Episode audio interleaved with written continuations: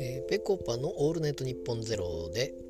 えーと、松井さんがお休みということで、えー、大河さんが来ておりました、まあ、来ておりましたというよりはですね、まあ、まず松井さんが体調不良ということででまあシュウペイさんが、えー、まあ、第一を取ってリモート出演ということで。でじゃあ現場に誰が来るんだって言ってそこにまあ大河さんがあもう急に呼ばれたと。急にといっても夜夜9時ぐらいで言ってましたかね。夜9時ぐらいに、これから行けますかということで、えー、まあ、夜3時から夜中3時からの「オールナイトニッポンゼロに、急遽、え出演ということで。なので現場にはタイガさんがいてそしてリモート出演でシュウペイさんが出るということでございました。なんかもっとめちゃくちゃな感じになるのかと思いきや結構ちゃんとしたえー、回でありまして、まあ、松井さんは全然出なかったんですけれども。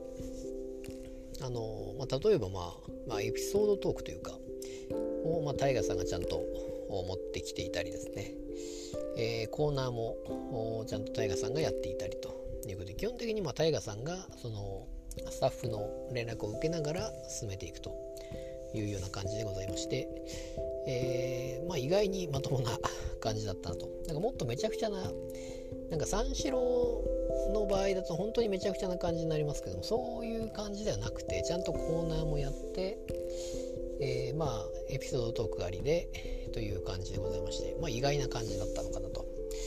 思って、まあ、今後だからそういうピンチヒッターがあればなみたいなことをタイガーさん言ってましたけどもまともすぎて、えー、どうなのかなと